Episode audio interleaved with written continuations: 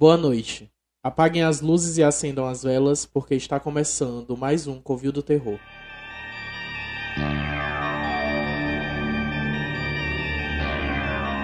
Meu nome é Newton Vieira e eu preciso urgentemente de um corvo de estimação. Luísa Mel, corre aqui. Eu sou Germano Marques e se for casar, cuidado com a vizinhança. Gente, disclaimer rápido. No fundo da minha gravação pode aparecer alguns cachorros assim muito histéricos. É porque meu vizinho só aparece no final de semana e ele deixa três cachorros dentro da casa dele. E aí os cachorros ficam virando bicho, doido, gritando. E aí o daqui de casa fica gritando com eles, e aí fica uma gritaria danada de cachorro, porque o irresponsável deixa os cachorros dele sozinho aí a semana todinha. Gente, denúncia. É denúncia. Denúncia, é. E é Luísa Mel tem... real. Luísa Mel real. Só tem um bicho se vocês puderem ficar em casa para cuidar. Fica a dica. Beijo. No episódio de hoje a gente vai falar sobre o Corvo HQ e o filme de 1994. E essa história, no geral, é, na HQ, nesse filme de 94, acompanha a história de Eric Draven, que volta dos mortos para vingar a violência que a falecida noiva sofreu nas mãos de bandidos que mataram o casal, buscando um a um nas sombras da noite, acompanhado por um misterioso corvo. Eu não sabia que existia um HQ. Na verdade, eu era muito distante desse filme porque quando eu era criança eu tinha muito medo da imagem dele, da figura do, do, do corvo, do Brandon Lee. E porque também tinha um spoiler, que a gente vai falar mais tarde, a gente vai entrar mais nisso, detalhado. Mas o Brandon morreu durante a gravação do filme. E aí tinha toda essa questão do filme que me deixava com um pouco de medo também. Então era uma coisa que eu tinha muito medo quando eu era pequeno e eu não via por conta disso. E aí depois que eu cresci, também não continuei sem interesse de ver. E aí já mais pra cá, esse filme lembra muito um ex-podre meu, e aí eu não via por conta disso. Terminei Traumas. Vendo, e aí é cheio de traumas esse filme. E aí e a história é cheia de traumas também, né? Só o gatilho. E aí eu terminei, quando o Newton sugeriu a pauta, eu terminei descobrindo que existia essa HQ. E eu nem, nem fazia ideia que era inspirado no HQ. E foi uma grata surpresa, porque a HQ pra mim é muitíssimo superior do que o filme. Assim, a HQ ela é toda em preto e branco, é, já dá essa coisa assim mais pesada, mais sombria do, do rolê. É muito mais sentimental o, o, o corvo da HQ, ele é muito mais melancólico. É... Você não sente tanta raiva. É, é uma diferença no filme. Assim, o que acontece é, é, é plausível de raiva, é, mas assim, no. Na, na HQ ele, ele é muito mais triste com a situação do que revoltado com a situação. Uhum. É, e aí a HQ é muito bonita o jeito que ela é construída. É, me lembra Sandman e Sandman é até referenciado direto e indiretamente porque a imagem dele parece muito com os perpétuos de Sandman, que é a morte e principalmente a morte e o, o, o sonho, que é o Sandman. É, e ele inclusive cita em um, um trecho da HQ é, o Sandman e a morte. É, então tem essas referências direta e indireta. E Sim. parece no formato também, porque tem pelo menos uns três tipos de traço dentro da HQ. É, e tem umas passagens assim que são mais oníricas. Hum. É, do nada quebra para um poema, que quebra para uma letra do The Cure. Sim, é, sim. Tem umas coisas assim, um, como se fossem umas colagens, umas páginas que são diagramadas diferentes. É bem, bem, bem interessante. É, ainda mais para quando foi feito. E uma é... coisa legal sobre, sobre esse HQ é que ele foi feito, produzido só com nanquim e papel. Só. Porque no tempo que ele foi lançado, era o primeiro trabalho do James O'Barr. E a editora, né, onde iria ser formatado e impresso, é, era uma editora assim de fundo de, de, de garagem, sabe? Uma editora de garagem. A galera não sabia tipo, produzir HQ, não sabia como fazer a impressão da HQ. Então foi meio ali que o James O'Barr, é, iniciando também, aprendendo a fazer, né, é, a produzir HQs. E também esse, esse lugar, as pessoas desse lugar onde foi impresso, é, aprendendo como imprimir a primeira HQ. Então foi um HQ muito muito independente, foi um rolezão assim bem punk, sabe? Faz do jeito que dá. E acabou que a HQ vendeu horrores, vendeu horrores.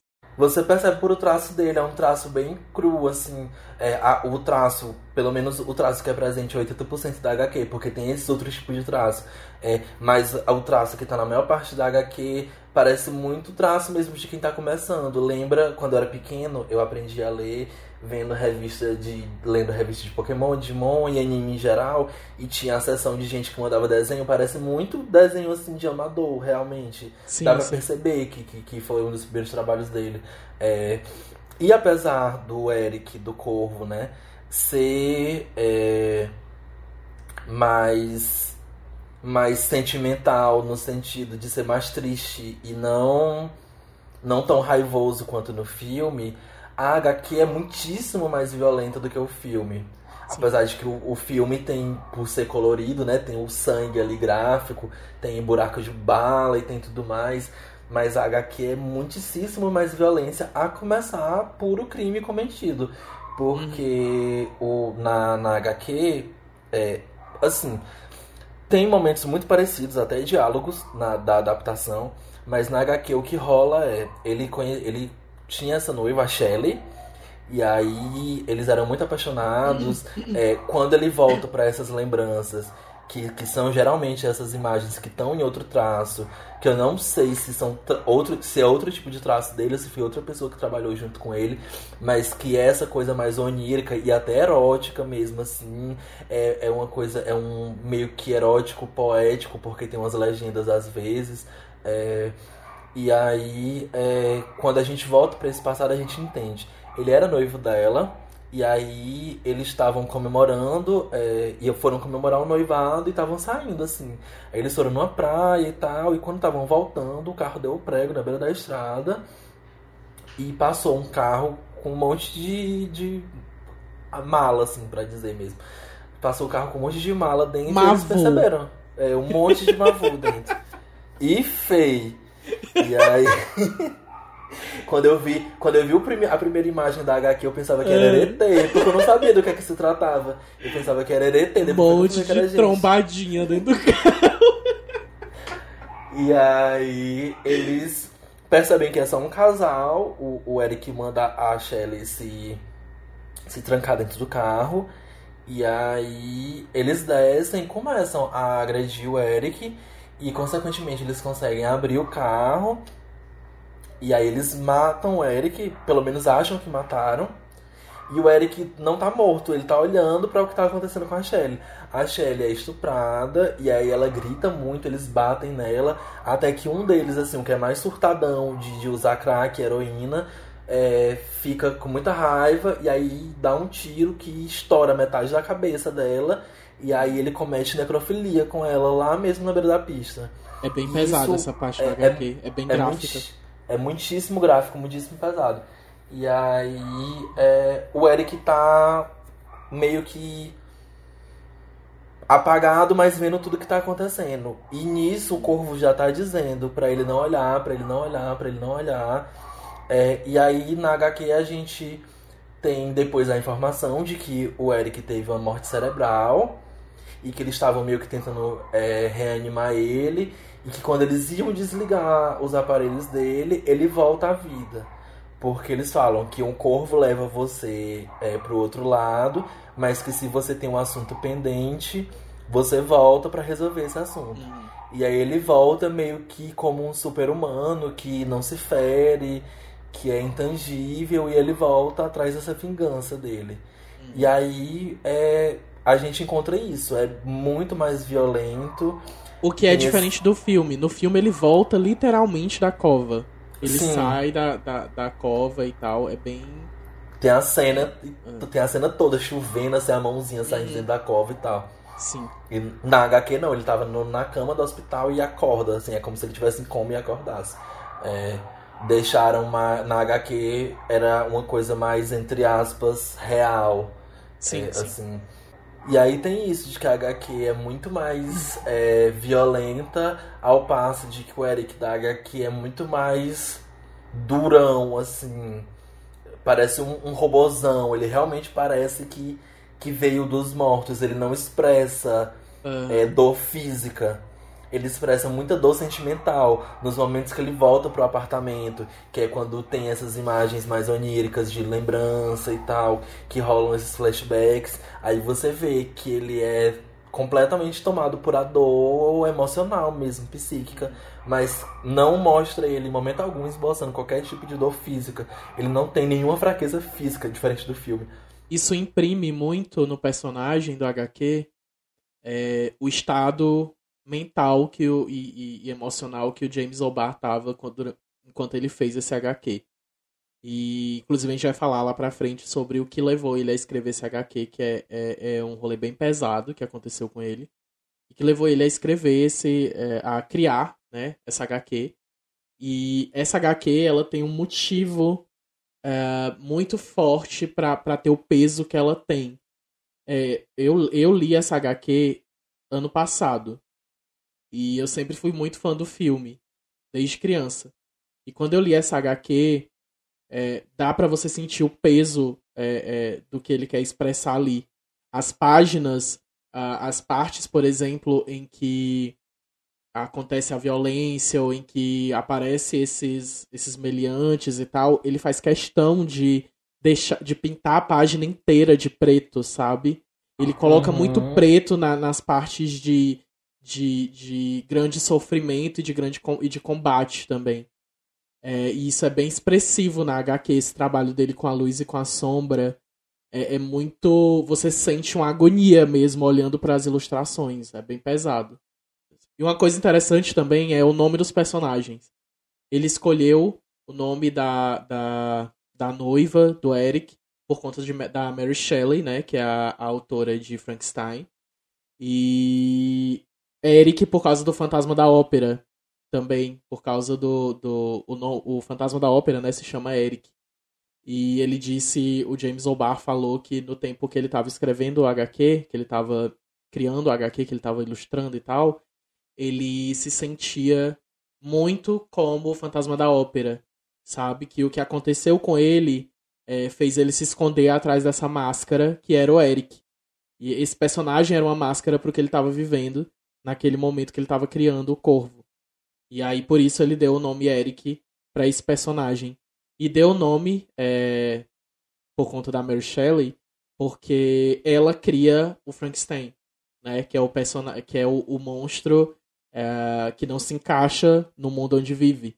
Ele é um monstro, ele é uma construção, ele é uma coisa que volta é, dos mortos e sem sem a mínima possibilidade de conviver em sociedade, né? Uhum. E aí ele disse que encontrou no meio dessas duas narrativas, dessas duas histórias, uma referência para o que ele estava criando ali. E aí por isso ele usou, ele usou esses dois nomes. E tem uma cena muito interessante já no começo também, que é bem angustiante, que você já observa, dá uma, uma boa apresentação pro que vai ser o HQ dali pra frente. Que é já no começo, é, o Eric tá dentro do trem e ele vê um cavalo enroscado no arame farpado se debatendo. E o corvo ali do lado, né? Falando, não olha, não olha. E esse cavalo com, com esse arame farpado, você entende mais lá pra frente. Se você. No meu caso, eu entendi na segunda vez que eu li. Que é sobre o próprio personagem, o Eric. Talvez até sobre James O'Barr, né? Porque é, ele tá vendo o cavalo, que é, que é normalmente um animal bonito e que causa uma, uma certa empatia, né? A gente acho, enfim, né? São animais que a gente não espera ver sofrer dessa forma. E ver o cavalo enrolado no arame farpado e ele dentro do trem passa muito aquela ideia de que aquilo tá acontecendo e ele não pode fazer nada. Ele eu acho que ele quis passar bastante nesse começo a ideia de impotência aos fatos que seriam contados lá mais para frente, sabe? E nossa, eu sou muito. Ai, muito cadelinha do James O'Barr. Sim, eu adoro. Mina, inclusive, ele parece com, com o Stephen King, né? Sim. Eu fui, atrás, eu fui atrás de uma foto e eu fiquei, minha gente, será? Se não, não é raro? Aí eu fui ver, só que ele é diferente, o Stephen King é mais bonito. É bonito, Né? na verdade, James O'Barr Né? é bonito. Acho o Stephen King lindo, ele tem aquela cara estranha de, de, Ai, de jacaré, nossa, mas eu acho eu, ele mais novo. Agora não, não tanto. Ai, faria mesmo Mas assim. quando ele era mais novinho, ele era gatinho. Mas eu achei o James O'Barr parecido. É, e aí, indo pro filme agora. O filme ele foi lançado em 94. Tem a minha idade, 27 aninhos. É, e uma coisa assim que já chama a atenção de cara é a trilha sonora, porque é uma coisa que hoje em dia não acontece. é, e nem nos filmes antigos acontece também. Mas é engraçado porque parece. Tem uma trilha sonora muito característica, parece novela. Uhum. É, tem tem a, a música do personagem vai se repetindo várias vezes é, ao longo do filme. Como a novela. A novela tem a, ah, é a música da fulana, aqui no Brasil, no caso. Ah, é a música da fulana. Aí sempre que a fulana aparece, tem um beijo da fulana com, com o beijo Sim, do casal. Sim. Aí vai e tocar a música. música. É, e aí no Corvo tem isso. Senti falta de mais The Cure? Senti, só tem Também. uma música. Senti uma falta de Suzy The Banshees, uma coisa assim? Senti também. Eu acho que pecou muito, eles poderiam ter ido além na questão de trilha sonora, botar umas coisas assim mais melancólicas. Porque, por esse, o filme ter esse tom mais agressivo, eles levaram isso pra trilha sonora também. É um, é um rolê mais agressivão, assim, mais industrial. E outra coisa, essa HQ ela é uma grande referência é, de estética gótica. Sim, total. E é completamente influenciado. Principalmente na HQ. Se você observar a roupa que o, que o, person- que o Eric usa, é, é muito. É muito, O muito. cabelo. É muito Dark Wave. É muito Dark Wave. Tem uma página inteira que é uma letra Cure. Sim, e, e, tipo, é, também na- no. Eu tenho a nova versão que foi lançada, né, aqui no Brasil. Hum, aquela É. da salariada. Não, não vou. não vou falar, porque não estamos sendo patrocinados, mas enfim. É, ela foi lançada recentemente aqui, aqui no Brasil, foi relançada, né? E na introdução é, fala bastante sobre. é, o James O'Barr fala bastante sobre o processo de criação e sobre o que influenciou ele. E aí tem uma coisa interessante que é a questão musical na criação desse álbum. E ele citou Joy Division. E eu senti muita falta de uma música de Joy Division no filme. Porque ele fala que a, a banda que salvou ele é, e que influenciou muito da, da, da parte da criação desse, de- dessa HQ foi Joy Division. E E até cabe no, no filme, porque tem esse. O Joy Division já tem esse quê mais assim de desespero, né? sim, sim. E aí tem uma coisa que ele fala no HQ, bem na introdução, que é bem interessante. Ele fala que normalmente não dá muita. é, Não é que ele não dá muita atenção, mas ele não dá tanta importância quando as pessoas falam, ah, eu gostei. Tipo, pra ele é normal. Mas. Normal, né? Tipo, ai, gostaram da minha HQ.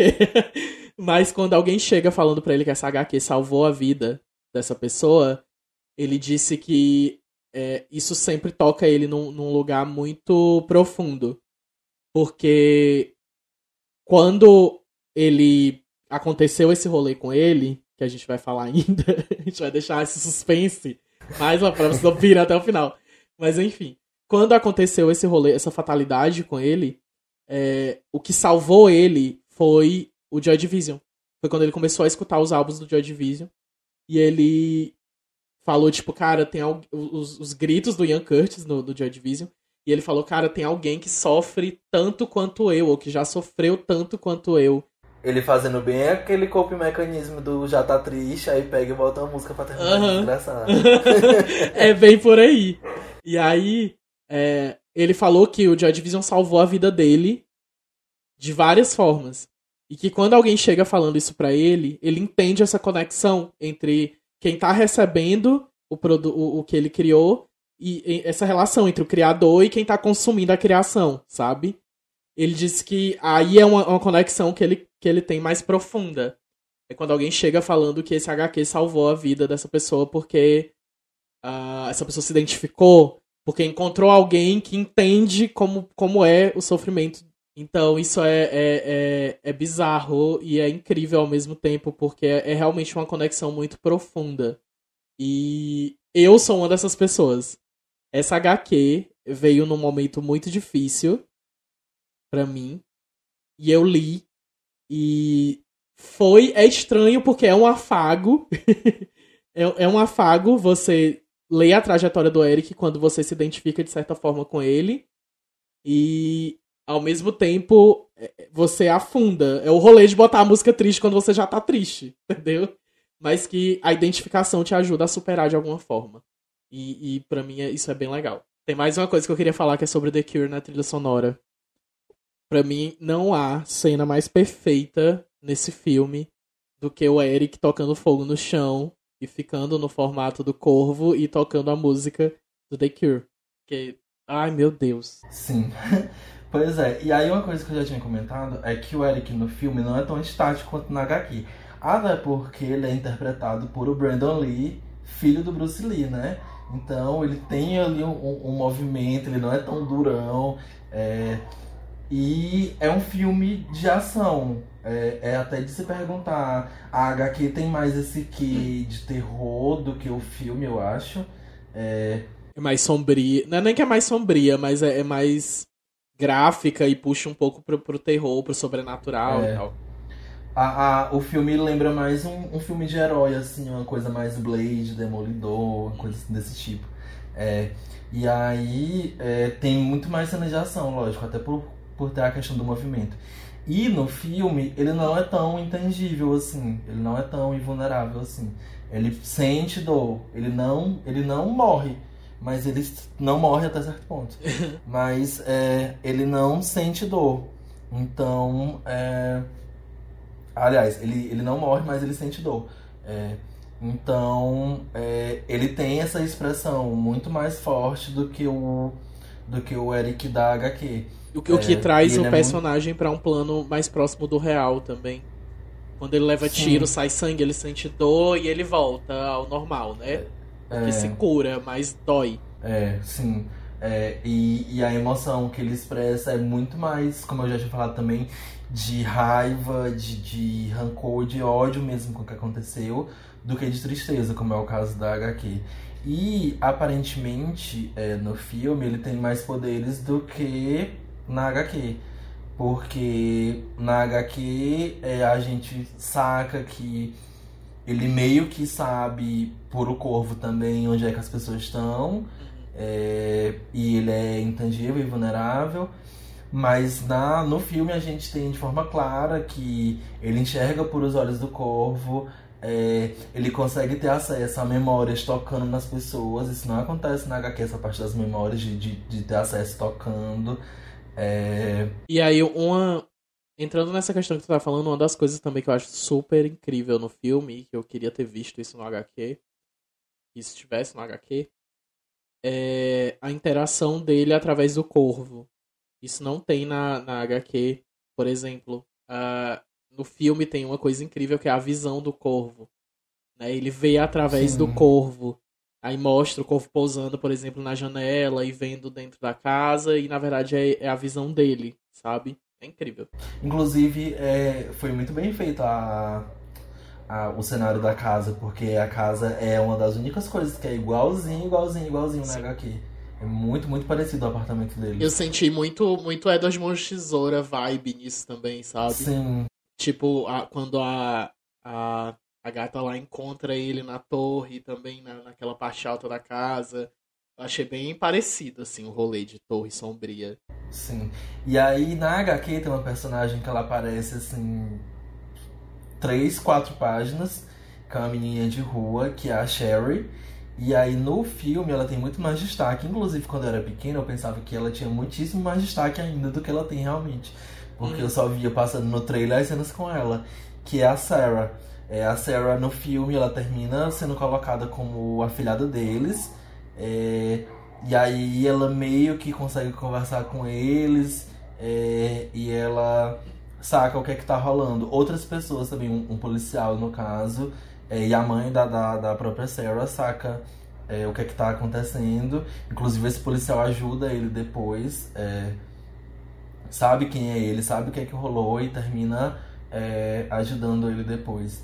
E aí essa menina termina tendo muito mais destaque, porque no, Na HQ, ela é só uma menina que ele encontra e que ele consegue salvar.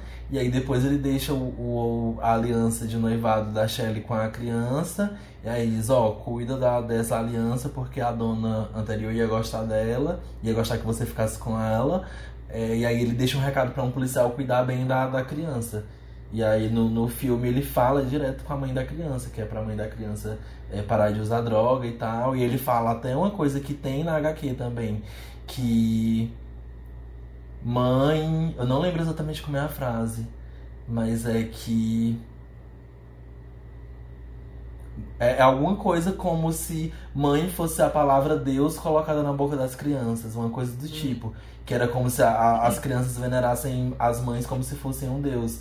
Que não era pra, pra mãe da, da Sarah decepcionar ela. E aí ela termina deixando as drogas e tal, ficando limpa e cuidando da criança. E no filme, no filme, uma coisa interessante nessa cena é que a cena é, é, é bem mais. Uh, sei lá, é, é, bem mais detalhista, sabe? Bem mais detalhada. Tipo, é, mostra bem, tipo, ele pegando no braço dela e a heroína saindo do braço, sabe? Por pelo lugar onde ela aplicou. Eu achei bem legal isso, eles terem colocado isso como Sim, um poder é... dele também. Foi, foi bizarrão, eu fiquei passado na hora. O negócio começou a barbulhar do braço da mulher. Uhum. Ela só faz, whoop, pega as coisas dela e sai vazada com medo. Tô limpa. A Ela tava com medo era dele matar ela e o boy salvando é. ela. E aí, uma coisa que eu não gostei é o vilão do filme.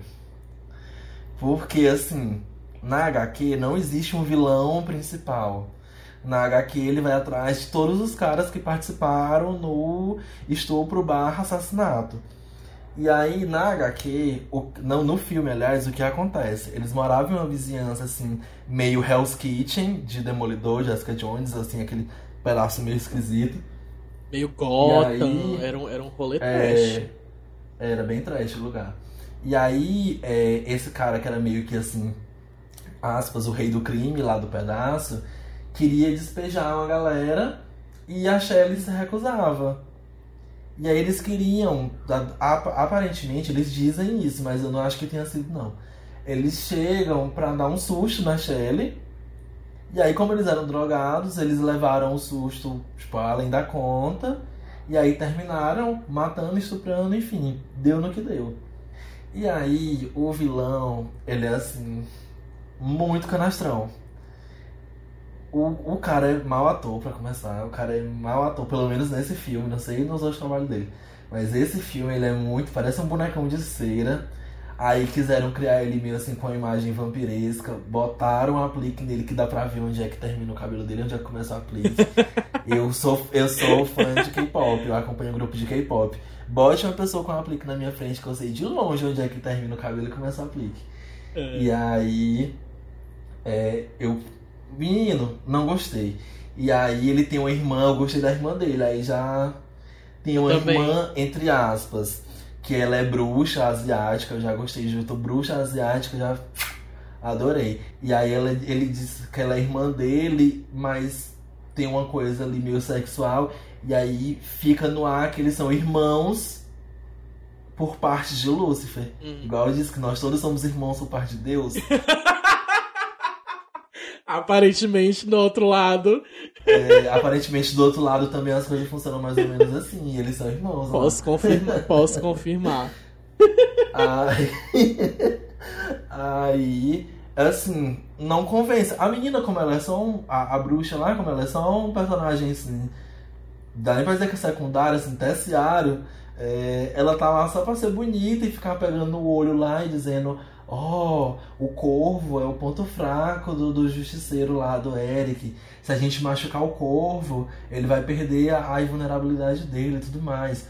Ok, o trabalho dela era esse, ela convence. Mas o cara é muito ruimzinho. É muito canastrão, é, é horrível. É horrível. É, não, não, você não, não, não consegue se convencer em momento nenhum que os bandidos levam o nome daquele a sério. ele, é muito, ele é muito caricato. É, é... Ele parece os Volturi do Crepúsculo. Aí Sim. imagina os Volturi do Crepúsculo. Ele é o aro um monte... do, do, do é, Crepúsculo exatamente. Você imagina o Aro do Crepúsculo tendo que lidar com os gangsters de Nova York. Não é Nova York a cidade, mas é tipo. Detroit. Você ima... É, Detroit. Você imagina os gangsters norte-americanos, estadunidenses, no caso. Você imagina os gangsters estadunidenses respondendo a, a um cara assim, meio vampiresco, afeminadão, do cabelo Uhum. grande. Jamais. E Não- outra não coisa. convence. E outra coisa. Tem uma coisa. Só um, um- um- assim, um leve. Uma leve curiosidade. É, o filme se passa em Detroit. Que foi por muito, muito, muito tempo. Não sei se hoje ainda é, mas foi por muito tempo, nos anos 80, 90, a capital do assassinato nos Estados Unidos. Era E é por isso, tá, eu acho, que o James O'Barr escolheu ambientar o, o, o, o Corvo nessa cidade, porque as pessoas já tinham essa referência de, de Detroit.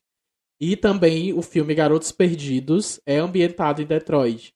E aí talvez a gente faça algum programa sobre Garotos Perdidos, então não vou queimar a pauta. Mas tem um porquê de ser em Detroit também, se passa esse filme de vampiros.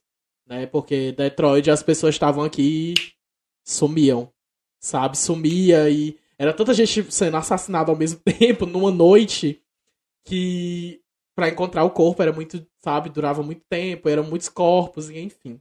Tem uma coisa interessante também no filme que é a questão da noite, que eles chamam de noite do do quê? Noite do diabo. No- Noite do Diabo, é. É, que eles é a noite que precede o Halloween. Uhum, que eles chamam de noite, noite do diabo, né? Que seria a noite onde as, tipo o apagão do bairro do Cris, sabe? É tipo é, isso. exatamente. É caos, é a noite de caos. É tipo o apagão no, no Brooklyn do Todo Mundo Odeia o Chris. É uma noite de caos, a galera. É tipo aquele filme The Purge, sabe? A galera mata e tal. E aí. Só que lá no caso eles tocam fogo em tudo. Isso, eles incendeiam e o, e o número de assassinatos cresce durante essa. é, né, especialmente nessa noite. E eles iriam se casar no dia. é, no outro dia no filme, né? O É no Eric, Dia das Bruxas. o Eric e ela iriam se casar no dia das bruxas, que é no dia seguinte. Só que aí acaba que a tragédia acontece na noite. Pois é. E aí esse vilão é assim, o ponto negativo do filme. É muito fraco. Tanto é que a sequência final é a pior parte do filme. Que é o que era pra ser o clímax, assim, que é a luta final. Que ele consegue matar todos os bandidos. é, e aí fica faltando esse cara lá, que é o rei do crime. Esse cara consegue pegar ele porque ele prende a Sarah, né? Ele usa a Sarah como isca. E aí quando o Eric chega lá, é, eles dão um tiro no corpo e aí o Eric começa a ficar vulnerável, ele leva um tiro também, não consegue se recuperar. E aí, enfim, tem toda a sequência de luta. Eles tentaram pegar esse cara pra puxar também pra um lado mais sobrenatural junto com o Eric, porque na HQ a única coisa sobrenatural é o Eric. Eles tentaram pegar esse cara também pra puxar pra um lado sobrenatural, não deu. Eles têm uma luta lá assim em cima do Quiseram botar um. Quiseram criar um vilão icônico. Porque quando esse, quando esse filme foi feito, tava um boom de super-heróis no cinema. E eles quiseram criar um vilão, né? Pra a altura do personagem. Porque você nota pelo HQ que os boys que ele tá atrás não são a altura dele, né? Tipo, É. ele chega, mata e acabou facilmente. É, E eles quiseram fazer isso, quiseram botar alguém que peitasse ele. Só que botaram um personagem fraco. Um personagem mal construído. Um, um ator também que não entrega muita coisa. Então, triste, né? É muito, muito, muito ruinzinho. E aí no final é, acontece a mesma coisa do quadrinho. Que o, o plano dele, tipo, era meio que. Ele não fala isso especificamente, mas era meio que o trato com o corvo, era o corvo trazer ele de volta pra ele terminar os assuntos pendentes. E aí os assuntos pendentes era essa vingança. Aí depois que ele se vinga, é, a Shelly vem buscar ele e aí ele consegue descansar em paz no além. É, tem toda a cena de despedida da Sarah, bonitinha e tal, e aí o filme termina. A HQ termina basicamente do mesmo jeito também. É, só que não tem essa, essa despedida toda e tal, Uhum. bonitona. Ele deixa um bilhete lá pro policial dizendo pra cuidar da menininha de rua e vai embora. E aí é isso.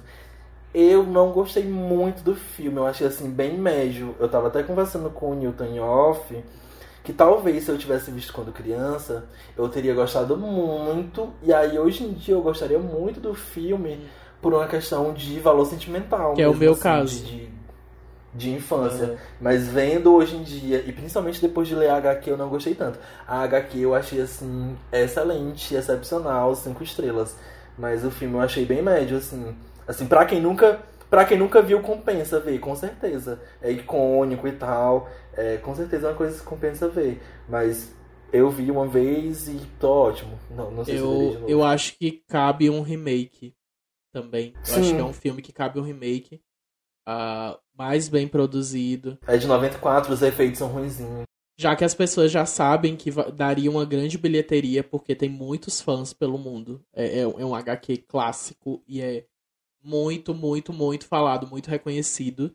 Então, se Não bota no horroroso do Timothée Chalamet pra ser o corvo, tá? Ai, não, por favor, Perfeito. gente. Que é, qual, qual é a febre? O que é que esse povo tá bebendo, pelo amor de Deus? Tem que ser um homem tão bonito quanto o Brandon Sim. Mais. Sim, sim.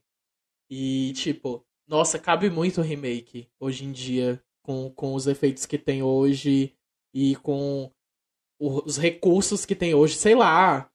Com, alguém compra aí, gente. Os efeitos práticos, né, Nilton? Práticos. Pode ser um CGI também, se for bem usado. Eu, eu acho que eu, eu acho que eu engulo. Mas, O olho do corvo tem que ser. Sim. Mas, gente, por favor, façam esse remake. Eu quero muito assistir esse remake. E aí, gente, a gente passou esse tempo inteiro é, esquentando a janta do que é que, que levou o James a escrever a HQ. O que rolou foi que em 1978 a namorada dele foi atropelada por um motorista bêbado na beira de uma estrada. É, e aí isso desestabilizou muito ele. Assim, ele ficou realmente sem chão a ponto de se alistar, porque no- nos Estados Unidos o, o alistamento é, não é obrigatório, você tipo, pode se alistar e ah, eu quero servir em tal lugar, eles pegam e ele manda. E aí ele se alistou é, e foi servir na Alemanha. É, e aí no tempo livre dele, ele começou a, a planejar essa história, a esboçar essa história. E detalhe, é sobre esse fato. O que mais pesou foi que ele se sentiu culpado, porque foi ele que fez ela sair de casa. O carro dele quebrou, e isso fica muito óbvio na HQ, é quando acontece também, né? O carro deles quebra no meio do Uhum. nada. O carro dele quebrou. Aliás, o carro dele quebrou não, ele tava sem licença pra dirigir. Ele estava sem licença, ele conta isso na introdução dessa, dessa edição que foi lançada agora aqui no Brasil. Que o carro dele Aliás, ele tava sem licença pra dirigir e pararam ele. E aí ele ligou pra ela e, e buscar ele e foi no caminho que aconteceu o acidente. E aí ele se culpou, ele se culpou por muito tempo por causa disso. E foi daí que surgiu desse acidente e tal. E aí dá pra você perceber por, por a HQ, pro trabalho, assim, que realmente foi uma coisa que foi muito dolorida pra ele, porque expressa nas páginas, na história, é, o tanto de dor que ele passou com essa perda. É, foi um, um processo muito difícil, mas que por o final da HQ acho que mostra que ele soube como lidar com isso. Hum. É, o, o luto foi fechadinho. é. E não termina por aí a questão de coisas pesadas envolvendo o filme. Envolvendo a produção no geral, no caso. Pois é, é, então, há um boato por aí, há essa, essa lenda urbana de que essa história é amaldiçoada, né? Vamos lá. eu tenho um pouco de preguiça. Aquelas. Eu tenho um pouco de preguiça desse negócio, ai, a maldição de tal filme. Não, gente. É. É, A teoria bizarra, a teoria bizarra. efeito Mandela. Vamos para pro, pro momento efeito Mandela do podcast. É, então, é, durante a gravação do filme, o ator que fazia o, o Eric, o Brandon Lee, ele morreu é, durante uma filmagem de uma cena do filme. E era justamente a cena que o personagem Eric morre, tipo, da primeira vez. Que é a cena que aparece bem no começo do filme. Onde o, o onde os bandidos estão invadindo a casa deles, né? Estuprando a gata e tal. Uhum. E aí, aquela, foi naquela cena. Aquela cena ela foi gravada mais pro fim do filme. Mais pro fim das gravações. E aí, o que foi que aconteceu? É, parece é muito louco, parece muito premonição. Parece muito o filme Premonição. O boy, que era o que fiscalizava o equipamento de cena, estava doente e faltou no dia da gravação. Ele, que vistoriava tudo, inclusive as armas que seriam usadas, porque eles usavam armas reais é, para gravar o filme, mas com projéteis falsos dentro. Tem um nomezinho do tipo de bala que usa, acho que é festim. É, bala de festinha. E aí, como o cara não foi nesse dia, não tinha ninguém pra vistoriar os equipamentos que seriam usados na cena. E eram usado armas de verdade, porém com balas de festim. Que são essas balas que elas não são atiradas, elas explodem no cano da arma e dá o efeito de, de tiro, né? E aí o que aconteceu? É, tinha um resto de festim, no, de bala de festim no cano da arma, e eles colocaram outra. E aí o que foi que aconteceu? Quando atiraram, em vez do festim estourar com a pressão da, da arma, né, do gatilho, na verdade estourou e empurrou a bala, a bala de festim que estava na frente. E aí a bala, o projétil, né, atingiu ele. É, se ele tivesse mais distante, não teria sido fatal, sabe? Não teria pego, não teria dado para matar, ou talvez nem tivesse chegado a, a perfurar ele. Mas como ele estava muito próximo da pessoa que disparou, né? É, acabou. Foi bem a queima-roupa. Foi bem a queima-roupa e, e, e, tipo, pegou. E não tem essa cena no filme. Eles queimaram os negativos, joga... tipo, foi tudo embora. Claro que eles não iam colocar essa cena no filme. E foi um, é um acontecimento muito louco, sabe? Porque, tipo, o filme conta essa história e acontece essa fatalidade. E aí, uma, uma outra curiosidade é que o Brandon Lee tava de casamento marcado. Assim que acabasse as gravações do filme, duas semanas depois ele ia se casar. Gente, que louco. E aí casou, né? Que é muito similar com a história do Eric. E ele ia bombar horrores, porque o filme fez sucesso. Não, e não fez sucesso só por conta dessa história. Ai, vamos ver o filme que o cara morreu durante o filme gravando. Não. Fez sucesso porque a história já era famosa. Aham. Uhum. E outra, essa história nem rodava assim. No tempo, as, essas coisas nem eram difundidas na internet assim. A gente tinha uma internet de escada, cagada. Não, essas coisas não viralizavam, não tinha viral pra, pra colocar nesse tempo que aconteceu isso no filme, sabe? Poucas pessoas sabiam disso, tipo cinéfilos, que compravam revista de cinema e liam, que, enfim, que tinham acesso a isso. Mas no tempo o filme não fez sucesso por causa disso, porque isso não foi longamente divulgado. Não foi amplamente divulgado. E aí outra, outra coisa bem interessante é que é, o, o Bruce Lee, o, o pai do Brandon, ele morreu também no set de um filme. Ele tinha alergia. Ele tinha. É, é muito bizarro. Gente, é, é muito bizarro. A teoria bizarra. A te... ele, o Bruce Lee tinha alergia a, um a uma determinada substância. E ele tava com muita dor de cabeça e ele tomou. Deram um remédio para ele que continha essa substância. E aí ele morreu. O, cére é, o cérebro dele inchou por conta dessa substância. Uhum. E ele morreu na, no ele Não morreu no set, mas morreu pouco tempo depois de chegar no hospital. Então, gente. Gente do céu. Vários babados. Andem com, andem com seus antialérgicos na bolsa. é importante. Eu não saio de casa sem meu estandarte. Sabe a galera que tá tatuando agora, o que, a, que ela tem alergia, que vai que dá uma piloura no meio do mundo e ninguém sabe o que, é que essa pessoa toma, o que, é que ela não toma? tem gente que tá tatuando que tem alergia. Enfim, fica aí, né? Mas é, tem muita coisa muito estranha. E não foi só isso que aconteceu durante a gravação do filme. Uh, tiveram vários acidentes durante a gravação do filme. Que foi isso que levou as pessoas a criarem essa teoria maluca de que o filme. que o, essa história é amaldiçoada. É, teve um técnico de engenharia elétrica que sofreu um acidente também durante a gravação, que, que levou um choque quase morreu, foi eletrocutado e quase morreu também no set, foi pro hospital e tudo. E teve uma pessoa que perfurou a mão, tipo, quase atravessou o, o parafuso, o, o prego quase atravessou a mão durante a, a, a construção do cenário. Então, tu, tudo isso levou essas, é, a galera a criar essa teoria de que o H, a HQ é amaldiçoada, a história é amaldiçoada. E o James O'Barr por muito tempo acreditou nisso.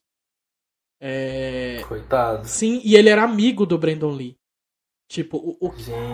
ele era amigo do Brandon Lee. Eles ficaram muito amigos durante a gravação do filme, sabe? Perturbação total a cabeça Gente, desse boy. olha, é uma loucura. E tipo assim, o cara escreveu a HQ por, com através de... meio que para superar um luto, um, um processo luto, um, de, de uma luto. tragédia que ele já se culpava, que ele achava que era culpa dele. E aí, durante a, a adaptação dessa obra para o cinema, a pessoa que tava O fazendo amigo vai e morre também. se torna amiga, amigo dele, se torna muito próximo dele e morre. E aí ele, por muito tempo, ele, ele relata isso no HQ. É, por muito tempo, nessa nova edição, né, que tem a introdução dele, ele relata que por Sim. muito tempo é, é, ele acreditou que essa HQ era amaldiçoada. Ele acreditou que, que ele colocou algo amaldiçoado no mundo, sabe? E, gente, é, é bizarro. É muito bizarra essa história. É de Lorraine. É, tem que chamar, tem que chamar, pode botar o demônio pra fora. Inclusive, essa, essa edição de relançamento da HQ, ela é dedicada ao Brandon Lee. Lindo. O homem era bonito. Ai, gente, pelo amor de Deus. Lindo. Puta, eu perco tudo, eu perco tudo quando ele aparece nesse filme. Inclusive quando ele tá de maquiagem, que eu acho mais sexy ainda. Né? Que corvão. Né? E o Eric da, da HQ é a mesma coisa. É, gente, é ele. É ele. Tipo, o, o corpo, quando eu vejo quando eu vejo ele sem camisa no, no filme, me lembra muito do, do- da HQ, o Eric- as cenas do Eric sem camisa na Sim, HQ. a- aquela cena dele todo furado de bala que tem bem no começo da HQ e do filme é bem Aham, similar. Só senti mais falta porque o Eric anda bastante sem camisa na HQ. Então, senti muita falta. E senti muita falta também do Eric, que tem na HQ a cena dele dançando balé. Senti muita falta dessa cena no filme. É, o Eric do filme, o negócio dele é meter É. porrada na guitarra. Caçar os ovos. E também, não gostei muito do rolê da guitarra. Aquela, aquele rolê dele ficar carregando uma guitarra foi, foi demais. É, achei aleatório. Forçação, também, achei enfim. forçação. E, tipo, ia, esse papel ele ia ser muito importante pro Brandon Lee. Porque ele já tinha feito outros filmes. E era sempre filmes de luta, muito ligado ao Kung Fu, ao rolê do pai dele. E esse filme ia ser, tipo, o filme que ele ia sair da sombra do, do, do Bruce Lee. Do pai. sabe? É- Era o papel da vida dele. Ia ser, eu, eu acredito que ia ser. Eu acredito que, tipo, depois do Corvo ele iria fazer muitos outros filmes, né? E aí as pessoas, aí as pessoas se perguntam, mas como é que terminou, que terminaram o filme, né? É, porque o cara morreu e agora o filme não estava terminado.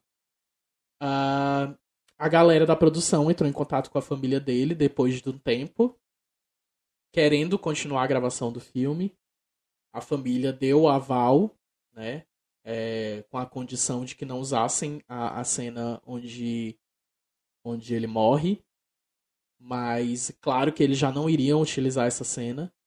E aí eles fizeram com a ajuda de dublês. E dá pra você perceber isso no filme. Que de- em certa parte do filme ele começa a aparecer mais de longe, com cabelo no rosto. Começa a aparecer mais com cabelo no rosto quando ele tá. Algumas cenas dele pulando de prédios, de, de casa, de telhado pra telhado. É só a silhueta. É, o cabelo um pouco maior também. A cena que ele abraça a Sarah também. Ah, só tá aquela luz atrás dele, né? Quando ela entra e vai perguntar se ele tá lá mesmo, sabe?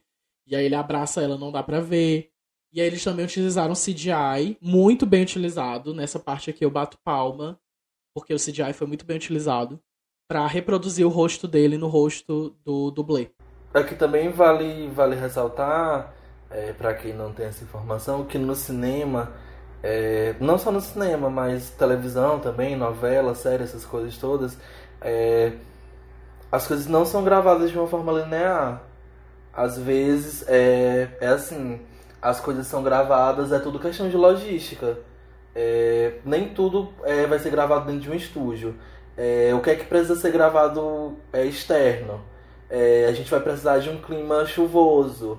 É, vamos gravar tudo que tem que ser gravado em chuva hoje. Questão de locação também, pra, pra não pagar mais que um dia. Às vezes grava tudo naquele lugar em um dia só. É, exatamente. Então, às vezes, assim, na primeira semana de gravação, a galera já tá gravando, assim, cenas que vão pro final do filme, vão pro meio do filme, e às vezes, no final, estão gravando coisa do começo, quando não tem que voltar depois de gravado tudo pra Uhum. fazer outras coisas ainda. Sim. Então não é assim, não é um processo linear. Por isso, muitas vezes elas conseguem fazer isso.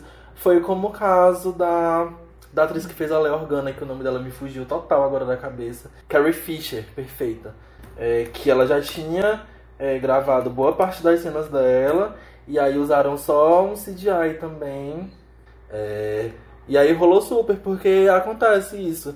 De que depende muito de locação, é agenda de atores. Por exemplo, tem ator que não vai aparecer no filme todo, então ele grava logo as cenas dele, é, ou então ele só aparece no, no começo do filme, mas no começo das gravações ele não pode gravar, então ele vai gravar as cenas dele já no fim das gravações do filme.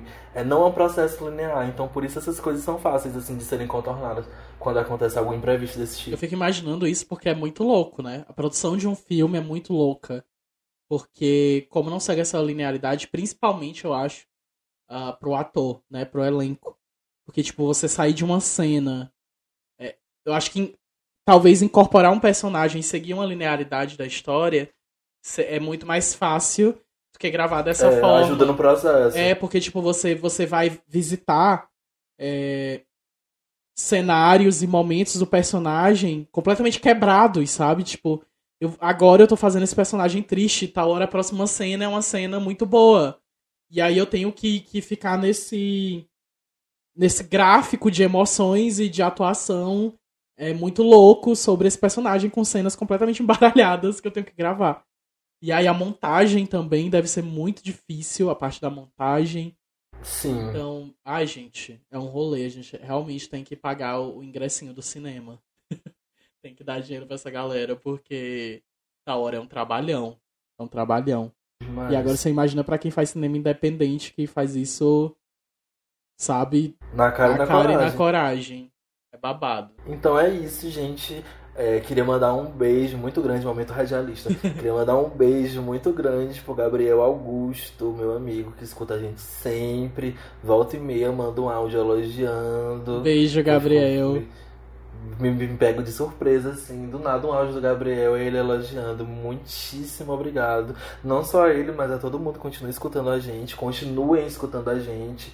Manda pro coleguinha, manda pro primo, pros boy, pras gatas, piramida, por favor, para a gente crescer. Dá stream, taca stream nas gatas. Sim. E é isso. Acendam as luzes, apaguem as velas. A gente volta na próxima semana. Tchau, gente. Tchau.